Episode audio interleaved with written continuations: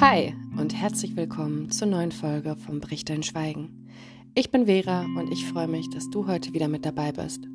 Ich wünsche dir viel Freude bei der neuen Folge und ich würde mich sehr freuen, wenn du mir dein Feedback bei Instagram schreiben oder schicken würdest, entweder bei Bricht dein Schweigen oder direkt an die Füchsin.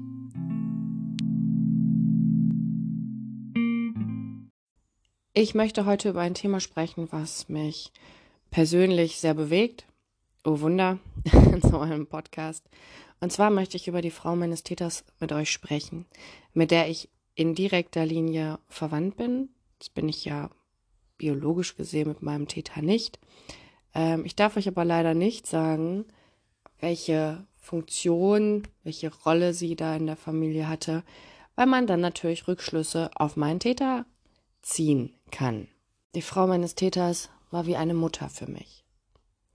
Dadurch, dass meine Mutter ja seit meiner Geburt multiple Sklerose hat und naja, ihre eigene Geschichte mit unserem gemeinsamen Täter, hat die Frau meines Täters immer wieder versucht, viele Situationen aufzufangen, für mich da zu sein, mir Liebe zu geben, mir einen schönen Alltag zu gestalten, ich war viel mit meinem Täter und seiner Frau im Urlaub. Ich war viel, wenn meine Mutter in der Kur war oder im Krankenhaus war oder andere ähm, wichtige Untersuchungen hatte, war ich oft bei den beiden und man hat natürlich auch viel mit mir unternommen, gemacht, gezeigt, die Welt erklärt.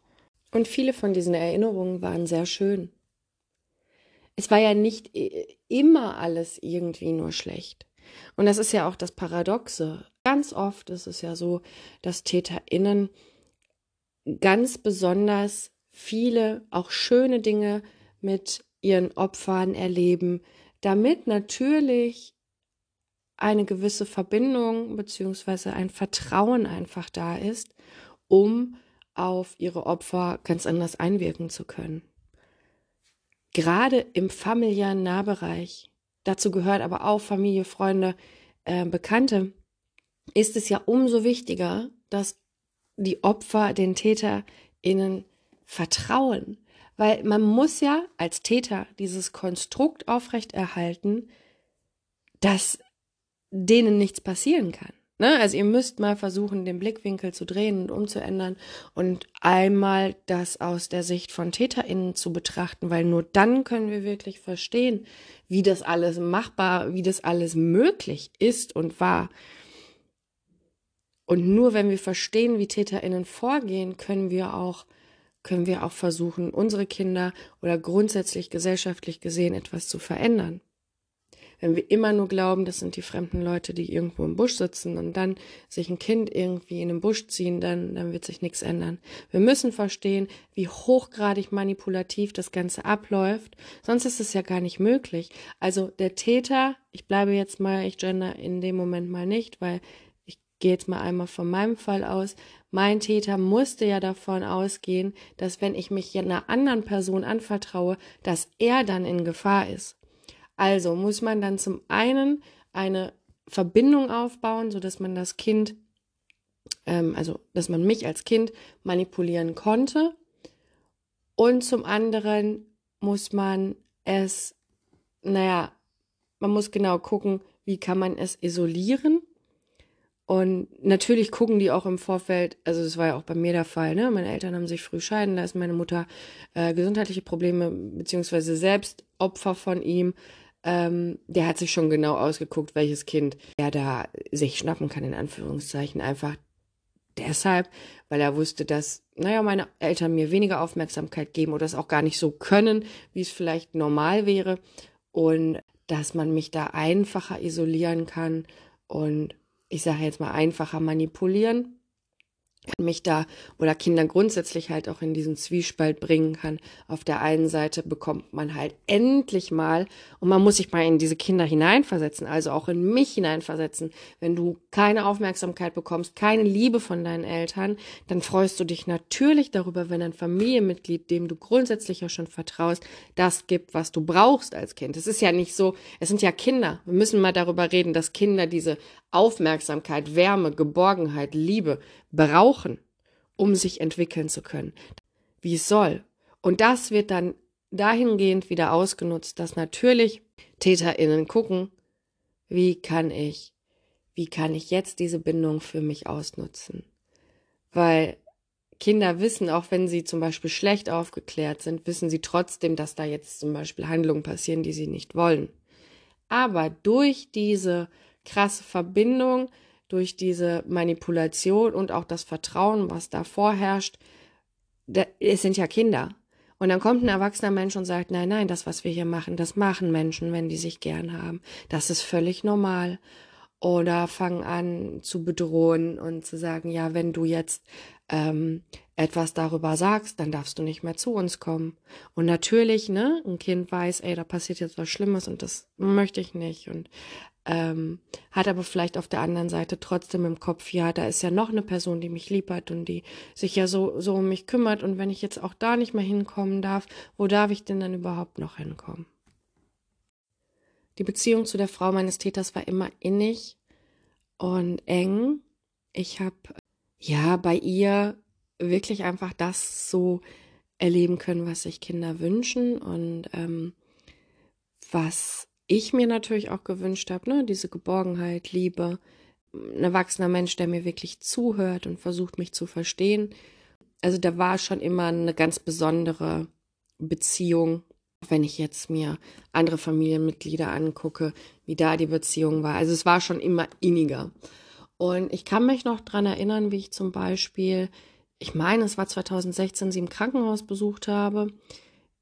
Und als ich gehen wollte, da eine Situation einfach war, wo sie noch so sagte, ach Vera, wir haben ja immer eine ganz besondere Beziehung gehabt und ich sie so anschaute und ich auch, ich, ich weiß es noch wie, wie heute, ich weiß, wie sie geschaut hat, wie sie mich angesehen hat, ich habe es aber damals nicht verstanden und ähm, habe noch nachgefragt, wie sie das denn meint und habe darauf aber keine Antwort bekommen, beziehungsweise wir haben uns dann umarmt und haben beide kurz geheult und dann sind wir also bin ich gegangen, sie ist im Krankenhaus geblieben, wo so rückblickend betrachtet mir natürlich bewusst wurde, warum, wieso, weshalb.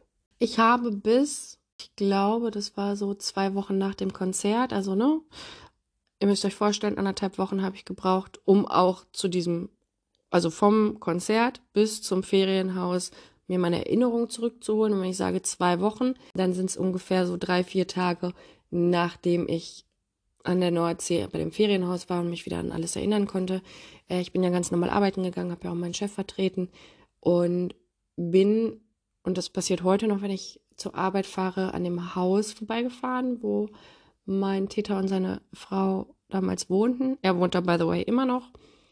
Und ich weiß, wie ich daran vorbeigefahren bin, also gerade frisch mit den Erinnerungen und wie aus dem Nichts eine Erinnerung zurückschoss und diese Erinnerung sich direkt umwandelte in meine erste Panikattacke, die ich damals hatte. Und ich war am Autofahren, 30er-Zone. Ich weiß, dass ich den Tag vorher, Gott sei Dank, über dieses Thema gegoogelt hatte ähm, und mich damit auseinandergesetzt hatte, denn in meinem ganzen Leben davor Klar, rückblickend betrachtet hatte ich mit Sicherheit schon mal Panikattacken. Aber das war so die erste merkliche äh, nach der Retraumatisierung, wo ich auch einfach sagen kann, uff. Also ich bin Auto gefahren, ich habe gemerkt, es zieht sich alles zusammen. Also mein, mein Blickwinkel wird immer kleiner. Es ist wie so ein, so ein Tunnelblick. Ich habe Schmerzen in der Brust bekommen und habe gedacht, ja, äh, ich fahre jetzt hier. Also ich, ich also atmen wäre atmen, vielleicht wird es gleich besser, vielleicht wird es gleich besser, vielleicht kannst du ganz normal weiterfahren, easy peasy. Und hab dann aber, ich weiß noch, hinter der großen Kreuzung habe ich gemerkt, Alter, wenn du jetzt nicht ranfährst, ähm, dann kann es sein, dass du mit dem Auto hier gleich irgendwo gegenfährst. Ich würde trotzdem sagen und es auch für gut heißen, und ich habe auch ähm, viel darüber noch gelesen, wenn es möglich ist, weiterfahren. Also sich nicht dieser Attacke hingeben, sondern versuchen zu atmen. Ne? Das kann man jetzt natürlich, also würde mir jetzt so etwas passieren, wo ich Atemtechniken, Entspannungstechniken kann, etc., kann ich mich ganz anders regulieren als damals jetzt in dieser Situation, auch wenn ich über Panikattacken theoretisch ja Bescheid wusste. Ich bin also rangefahren, ne, bin ausgestiegen, habe mich bewegt, weil ich wusste, Bewegung ne, baut Stress ab, etc. Habe gemerkt, oh okay, ich sterbe doch nicht, auch wenn es sich gerade so anfühlt. Aber um die Panikattacke geht's ja eigentlich nicht. Der Auslöser dieser Attacke war, dass mir beim Vorbeifahren am Haus klar geworden ist, sie hat alles gewusst. Ich habe bis zu diesem Punkt, mein gut, ne, zwei Wochen nach dem Konzert, habe ich gedacht, sie hat es nie gewusst. Sie hat nie gewusst, was da passiert ist. Als ich da mit dem Auto am Haus vorbeigefahren bin, ist mir klar geworden, nee, nein. Also auch da in dieser Zeit sortierten und organisierten sich ja noch meine Gedanken. Ähm, klar, das Gros war da, aber alles so drumherum wurde klarer, ne? Und mir ist in dem Moment da eingefallen, dass sie meinen Täter ja quasi erwischt hat, ne? Also die Vergewaltigung ist da oben im Dachgeschoss passiert und ich weiß ja noch, wie die Tür aufging und so die ersten Sachen, an die ich mich erinnern konnte, war ja auch dieses Bild, ein kleines Mädchen, was so orange angestrahlt wird. Heute weiß ich, das war der Sonnenuntergang, ähm, dem der Mund zugehalten wird. Und dieser, dieser Moment des Mundzuhaltens war, als unten die Tür aufgeschlossen wurde. Und die Vergewaltigung dann ja auch unterbrochen wurde, dahingehend, dass, dass die Frau meines Täters unten im Haus stand und nach mir und ihrem Mann gerufen hat und er dann ja von mir abgelassen hat, gesagt hat, ich soll mich nicht bewegen, ich darf nichts sagen. Er sich eine Hose angezogen hat, runtergerannt ist und dann ja dieser riesige Streit da entstanden ist, also die sich angeschrien haben wie noch nie. Und ich ja dann auch erstmal wie versteinert da lag und stand und nackt mit acht Jahren auf diesen kalten Marmorfliesen auf dieser Treppe stand und mich gefragt habe nach einer halben Stunde, wo immer noch dieser Streit herrscht, ob ich mir dann jetzt mal wenigstens Socken und ein T-Shirt anziehen kann. Long story short, ihr wisst, sie hat mich dann ja auch reingeholt. Ähm, ich sollte erzählen, was passiert ist. Ich, ich kann nur bis zu einem gewissen Punkt sagen, was ich hier gesagt habe. Ich weiß nicht, tatsächlich weiß ich nicht, ob ich hier alles in der Dramatik erzählt habe. Ich, ich gehe davon aus, dass es nicht ganz, also dass ich es in einer abgeschwächteren Version erzählt habe.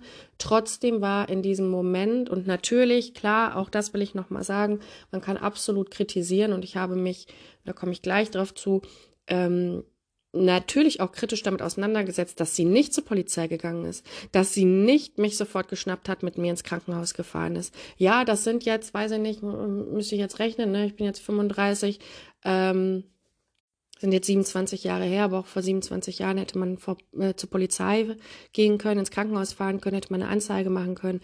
Pipapup. Alles, alles richtig. Trotzdem hat sie ab diesem Moment mich versucht zu beschützen, so gut wie es geht. Ich glaube der Frau meines Täters, dass sie mit diesem, ich würde ja gern Ansage sagen, ne, aber dieser Streit, der da stattgefunden hat, sie hat ihm so dermaßen den Arsch aufgerissen und ich glaube, dass sie wirklich davon überzeugt war, dass das reicht, ihm Ansagen zu machen. Trotzdem hat sie ihm da natürlich nicht vertraut und hat versucht, keine Minute uns also, also mich, aber auch andere Familienmitglieder im ähnlichen Alter nicht mit ihm alleine zu lassen. Ich glaube aber auch, dass, also natürlich wurden so Vorkehrungen getroffen, wie wenn ich bei ihr geschlafen habe, also es wurde ein extra Zimmer gemietet, wo dann mein Täter schlafen musste. Also ich, ich durfte nicht mehr bei denen im Bett schlafen, also nur noch mit der Frau meines Täters da zusammen, wenn ich da übernachtet habe. Sie hat wirklich jeden Schritt beobachtet. Also es wurden Vorkehrungen von ihr getroffen, damit das nicht im Ansatz nochmal passieren kann. Trotzdem glaube ich auch, auch dass sie, also ne, man kann das natürlich, zum Teil ist sie mitschuldig, mit Täterin, weil sie das, weil sie nicht zur Polizei gegangen ist, weil sie nicht gesagt hat, ähm, zur Familie so und so, dass es passiert, wir müssen dieses Kind schützen. Sie ist zum anderen aber auch eben Opfer und ich will jetzt hier auch gar nichts in Schutz nehmen. Ich kann mir nur vorstellen, dass es sowieso grundsätzlich schwierig ist, wenn du aus einer komplett anderen Generation kommst, ähm, auch weiß, wie es ist, alleine zum Beispiel mit Kind noch etliche Jahre zurückliegend alleine zu sein, keinen Versorger in Anführungszeichen zu haben. Ich rede hier von einer Generation, die wesentlich mehr als doppelt so alt ist wie ich und ja, wo andere Privilegien oder weniger Privilegien geherrscht haben. Lass es mich so formulieren. Also auch alleine dahingehend, dass ich zum Beispiel, ne, ich bin seitdem ich 17 Jahre alt bin, lebe ich alleine. Ähm, ich bin emanzipiert. Ich brauche theoretisch keinen Mann, um zu überleben. Ich verdiene mein eigenes Geld. Ich lebe mein eigenes Leben. Natürlich ist ein Partner das i-Tüpfelchen auf einem erfüllten Leben, wenn man Glück einfach teilen kann. Klar. Aber meine Generation ist auch natürlich, wenn es noch viele Themen gibt, die man als Gesellschaft bearbeiten muss, ist meine Generation anders privilegiert als eine Person, die jetzt um die 90 ist. Wir wissen, ihre Bemühungen haben dahingehend gereicht, dass ich nicht nochmal vergewaltigt wurde, aber dass es natürlich Übergriffe gab. Es ist aber auch so, dass wenn Kindern und Jugendlichen so etwas Schlimmes passiert und sie ein stabiles Umfeld haben mit Personen, die sie dann auffangen, dass das das Trauma etwas, ich sag mal, mindern kann. Und ich muss sagen, das hat sie immer versucht. Hätte ich diese Person nicht in meinem Leben gehabt, in meiner Kindheit und in meiner Jugend, wäre ich nicht die Person, die ich bin, wäre ich mit den Werten nicht die Person, die ich bin, mit, ich hätte nicht diesen Kampfgeist, weil das sind alles Dinge, die sie mir beigebracht hat, gezeigt hat, Hoffnung zu haben, nicht aufzugeben, weiterzumachen, für seine Träume zu kämpfen, äh, egal was die Welt sagt, mein eigenes Ding zu machen, trotzdem an die Liebe zu glauben, auch wenn du enttäuscht wirst, ähm, auch wenn du und mit enttäuscht meine ich jetzt nicht, dass ein Typ sich eine andere gesucht hat und gegangen ist. Ja, auch das kenne ich, aber wenn du ohne Liebe aufwächst, ohne elterliche, bedingungslose Liebe, dann ist die Welt für dich ein anderer Ort, dann musst du erst lernen, dich zu finden, dich zu lieben, Liebe überhaupt zuzulassen, Liebe nicht als etwas Bedrohliches zu sehen. Also kann ich sagen, dass sie sehr viel aufgefangen hat und dass sie ein wichtiger Mensch in meinem Leben war, immer. Welche Ironie, dass sie vor einigen Jahren an Demenz erkrankte. Ja, Demenz ist eine Krankheit, die immer näher in unsere Gesellschaft rückt, weil immer mehr Menschen betroffen sind. Und neben vielen verschiedenen Faktoren gibt es auch Wissenschaftlerinnen, die das Thema Demenz aus psychologischer Sicht untersuchen und sich anschauen. Und auch da gibt es gerade bei der Nachkriegsgeneration, um die es ja hier auch geht, also mein Täter und seine Frau, ziemlich oft darum, dass wenn Menschen verdrängen, schweigen, leugnen, also in ihrem aktiven, gesunden Leben viel vergessen mussten, dass es dann tatsächlich dazu führen kann, dass sie auch später gezwungen werden zu vergessen in Form von Demenz. Sie hat mich immer erkannt. Und egal wie, ich weiß nicht, ob ihr Erfahrung mit demenzkranken Menschen habt, die können auch ziemlich biestig und garstig sein, gerade zu den Leuten, die sie betreuen. Sie hat mich immer erkannt. Sie war zu mir immer lieb. Sie war immer sehr klar, trotz Krankheit, wenn ich da war. Und ich habe sie ja auch nach meiner Retraumatisierung noch einige Male besucht, auch wenn ich da immer wieder auf meinen Täter treffen musste, ähm, kam es dann so, wie es kommen musste. Sie kam schon eine ganze Weile nicht mehr alleine klar zu Hause. Sie hat da ja noch mit meinem Täter zusammengewohnt und als es nicht mehr ging, ist sie dann in ja ein Altersheim gezogen und hat da auch eine ganze Weile gelebt. Ich wollte sie dann eigentlich Weihnachten 2020, 21, also kurz vor dem Jahreswechsel, hatten ein Jahr Corona schon, ähm, eigentlich zu Weihnachten nochmal besuchen. Die Zahlen gingen dann aber relativ hoch und gerade in den Altersheimen, ja, war ein Ausnahmezustand und ich habe mir einfach gedacht, ähm, ich, ich möchte sie nicht infizieren, ich möchte sie nicht anstecken und habe sie nicht besucht.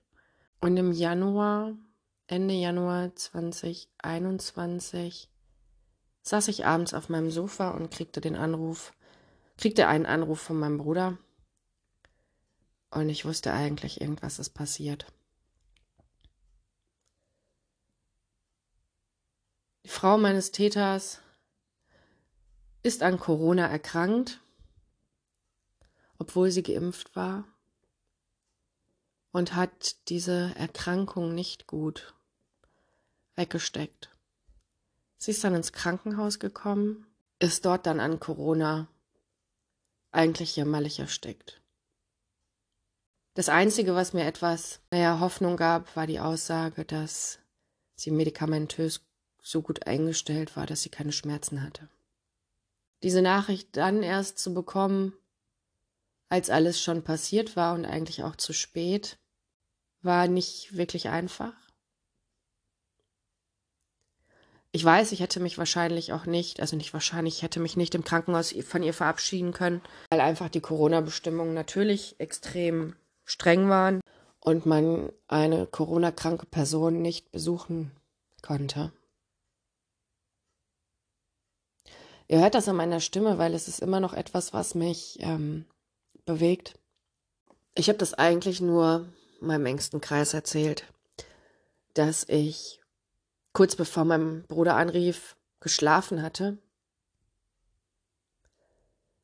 Und ihr haltet mich für verrückt. Aber ich habe geträumt,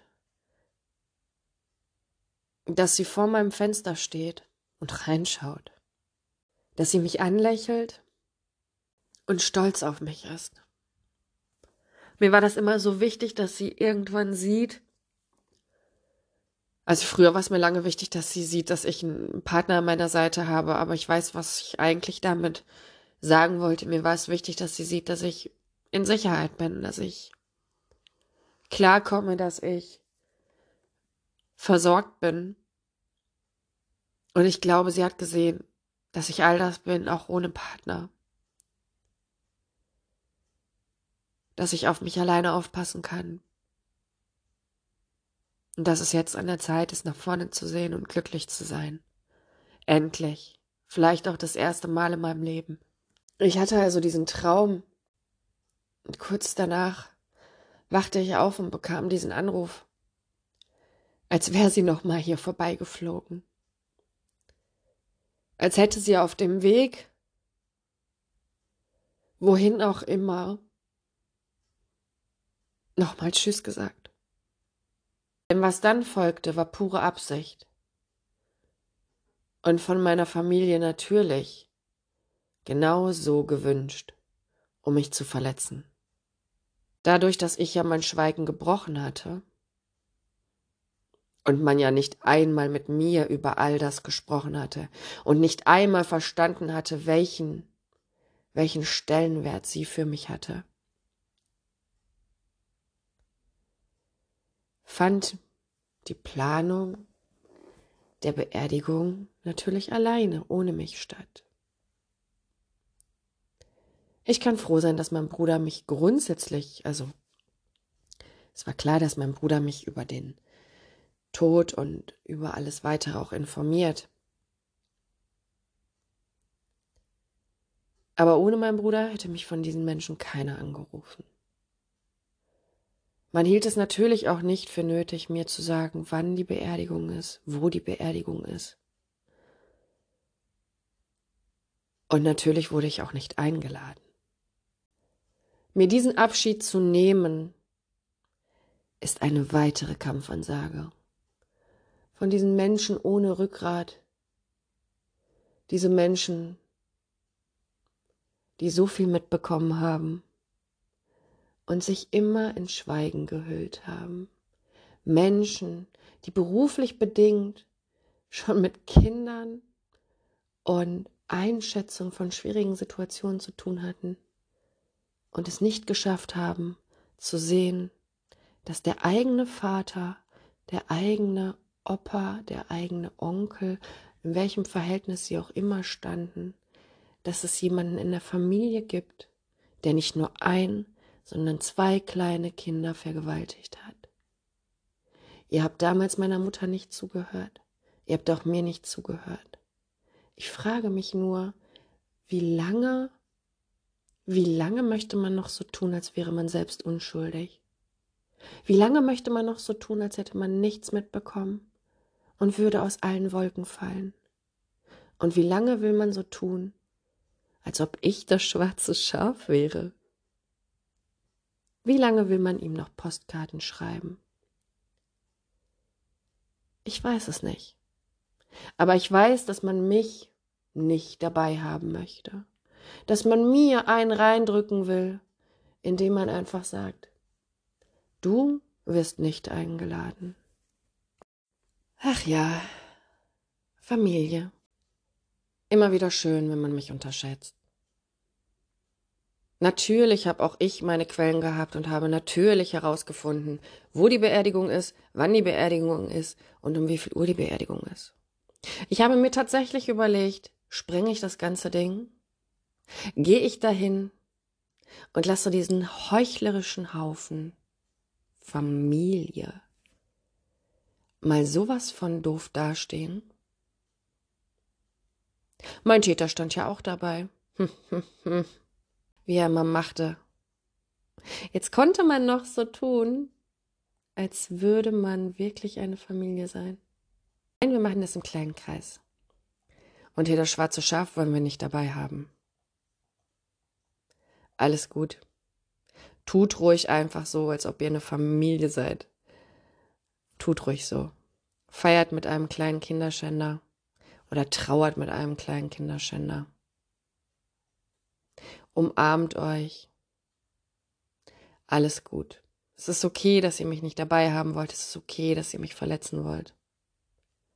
Aber meint ihr ernsthaft, ihr könnt mich mit irgendwas verletzen? Meint ihr irgendetwas, was ihr tun könnt, egal was, egal wie klein, wie groß, würde mich im Ansatz wirklich verletzen? Ich habe viel mehr durchgemacht. Ich habe viel mehr erlebt, viel mehr durchgemacht, viel mehr überstanden, als ihr euch jemals vorstellen könnt. Denn auch wenn ich hier offen erzähle, erzähle ich euch nicht jedes kleine dunkle Geheimnis, jedes kleine dunkle Detail. Ihr könnt nicht ansatzweise in meinen Fußstapfen mitlaufen. Und ihr glaubt, ihr könnt mich damit treffen, dass ich mich nicht von ihr verabschieden darf? Ihr, die ihr in den letzten Jahren überhaupt kein Verhältnis mehr zu ihr hattet und das alles aus Pflichtgefühl getan habt? Wenn sie noch bei klarem Verstand gewesen wäre. Und wir jetzt in der Version, die ich jetzt bin, gesprochen hätten. Ich glaube, sie hätte im Alter ihre Worte wiedergefunden, darüber zu sprechen, was für eine kaputte Familie das doch ist. Und zum Glück habe ich ein langes Gespräch mit ihr aufgenommen, wo sie ganz klar mich fragt, will ich denn mein Schweigen brechen? Und als ich Ja sage, sagt sie ja, du, ich wusste immer, dass du sowieso alles schaffst. Und du musst nur noch auf dich achten, darauf achten, dass es dir gut geht. Alle anderen sind egal. Und ich habe auf mich geachtet und habe, nachdem ich viel getrauert und geweint habe, dass sie gestorben ist, dass ich nicht nochmal in der Version, in der ich da war, das sind jetzt auch schon wieder anderthalb Jahre, sind schon wieder vorbei. Aber die Version, die ich vor anderthalb Jahren war, war schon extrem weit. Ich, das Einzige, was ich wollte, war, mich in Ruhe von ihr zu verabschieden. Also entschloss ich nicht, die Beerdigung zu sprengen diese hässlichen Menschen, und mit hässlich meine ich das Herz zu sehen, meinen Täter zu sehen, weil ich nicht sicher gehen konnte, dass ich ihm nicht eine reinhaue, wenn ich ihn sehe. Ich habe mich entschieden, nachmittags hinzugehen und meinen eigenen Abschied zu feiern. An diesen Tagen hatte es doll geschneit. Der ganze Friedhof war komplett eingeschneit. Bis zu den Knien stand ich im Schnee. Und ich weiß nicht, ob ihr in eurem Leben schon mal einen Friedhof im Schnee nach einem frischen Grab abgesucht habt. Und auch wenn meine Herkunftsfamilie das jetzt freuen wird, dass ich zwei Stunden mir meine Füße abgefroren habe und zwei Stunden über diesen Friedhof gelaufen bin und das Grab nicht gefunden habe und schon verzweifelt dort stand und geweint habe. Mit der ganzen Last so eine ekelhafte Familie zu haben, die mir nicht mal die Möglichkeit gibt, von ihr Abschied zu nehmen. Ich hatte eingefrorene Füße. Ich konnte nicht mehr. Und ich habe trotzdem nicht aufgegeben, bis ich vor ihrem Grab stand.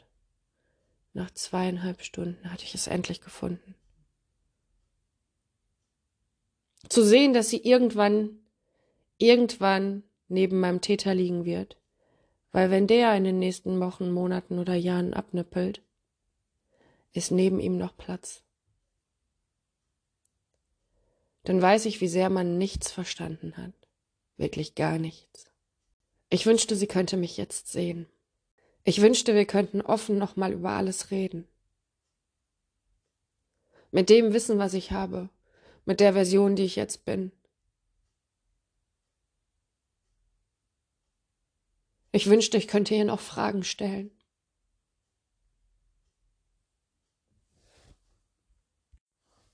Ich wünschte, ich könnte sie unendlich lange umarmen. Aber es geht nicht mehr.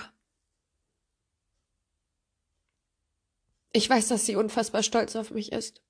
Und ich weiß, dass ich sie trotzdem lieben darf, nachdem ich genau geschaut habe, welchen Anteil sie hat. Und dass ich diese Anteile sehen kann. Und dass ich trotzdem aber auch die guten Anteile sehen kann, die letztendlich niemand von dieser dreckigen Familie aufgefangen hat. Weder meine Eltern noch der ganze andere Abschaum. Keiner. Nur sie. Und das Leben ist mehr als schwarz und weiß. Menschen sind mehr als schwarz und weiß. Nur die meisten Menschen sind feige. Es gibt da draußen ein paar Menschen, die haben Mut, auch wenn nicht alles so läuft, wie es sein soll. Die versuchen, das, was sie getan haben oder was andere getan haben, wieder gut zu machen. Und es gibt Menschen, die immer nur auf sich schauen. Trotzdem glaube ich daran, dass jeder Mensch sich für das, was er getan hat, irgendwann verantworten muss.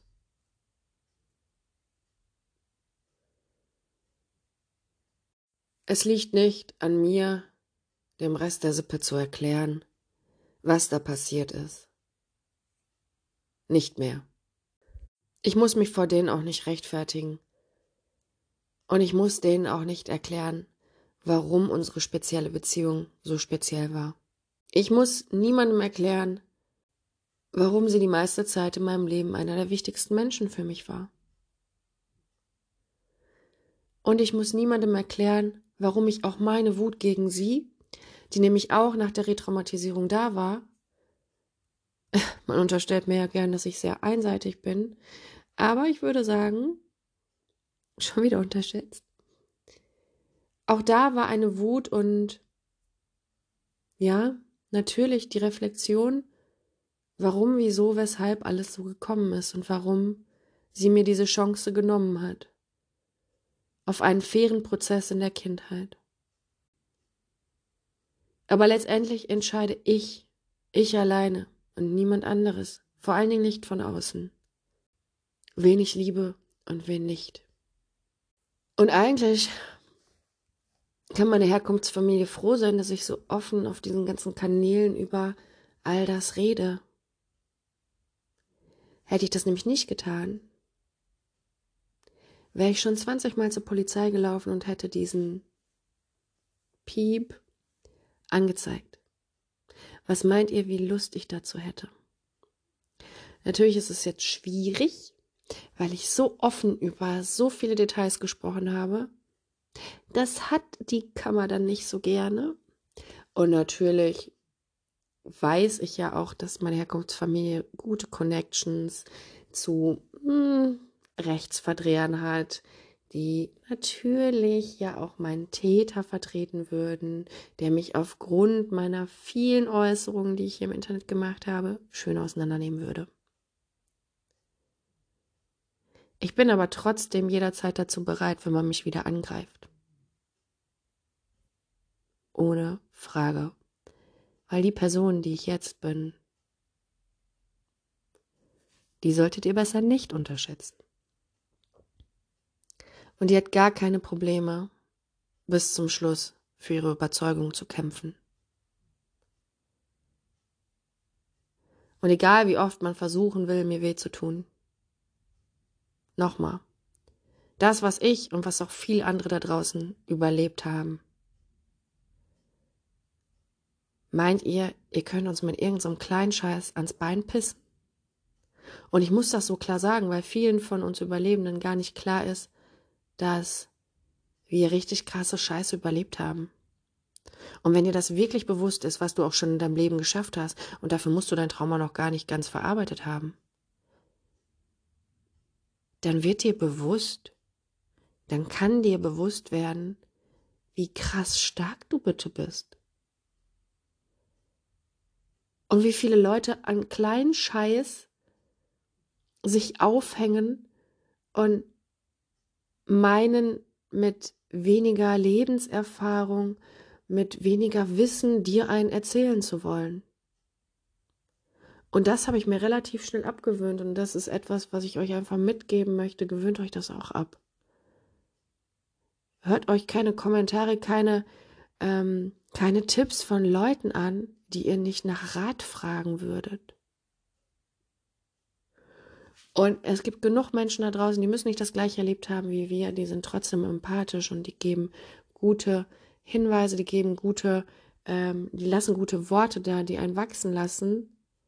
Aber gerade Herkunftsfamilie, wenn da, ähm, naja, sexualisierte Gewalt passiert ist, das hat ja einen Grund, warum es da passiert. Das ist ja nicht nur der Täter, der daran schuld ist, sondern die gesamte dysfunktionale Familie, die so etwas, die solche Strukturen erst ermöglicht. Also lasst euch doch von, von so einem Haufen da nichts erzählen. Und ich muss das so böse sagen, weil ich glaube, vielen ist das nicht klar. Nur weil man verwandt ist, heißt das gar nichts. Ganz im Gegenteil. Gerade Familie, Herkunftsfamilie, kennt da nichts dich zu zerstören, wenn das Menschen sind, die grundsätzlich halt einfach, weiß ich nicht, andere Werte, andere Weltvorstellungen oder eine viel zu große Portion Egoismus in sich tragen. Lasst euch vom Menschen nichts erzählen, nur weil ihr mit denen verwandt seid. Und egal wie oft sie versuchen, euch zu brechen, so etwas bricht mich nicht. Ich habe dann meinen, meinen Abschied alleine gefeiert. Ich habe mit Menschen gesprochen, die mir wichtig sind.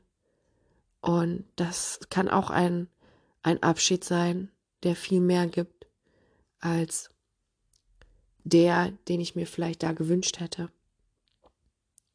Aber es gibt kein Zurück mehr in ein altes Leben. Es gibt auch kein Zurück mehr in alles ist happy, happy family time.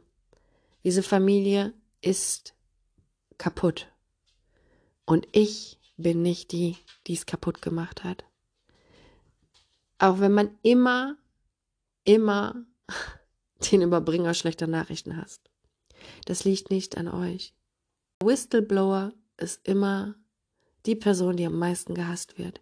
Die Person, die Missstände aufdeckt. Immer. Das liegt daran, dass man dann mit der Scheiße konfrontiert wird und einem ja eigentlich nichts anderes mehr übrig bleibt, als sich damit auseinanderzusetzen. Wenn man das aber nicht will, weil die Wahrheit wirklich so schlimm ist, dass man sich einfach nicht damit beschäftigen möchte, dann bekommt man halt den Hass ab. Dann hast du alles richtig gemacht. Habt eine feine Woche. Bleibt stark. Alles Liebe, eure Vera.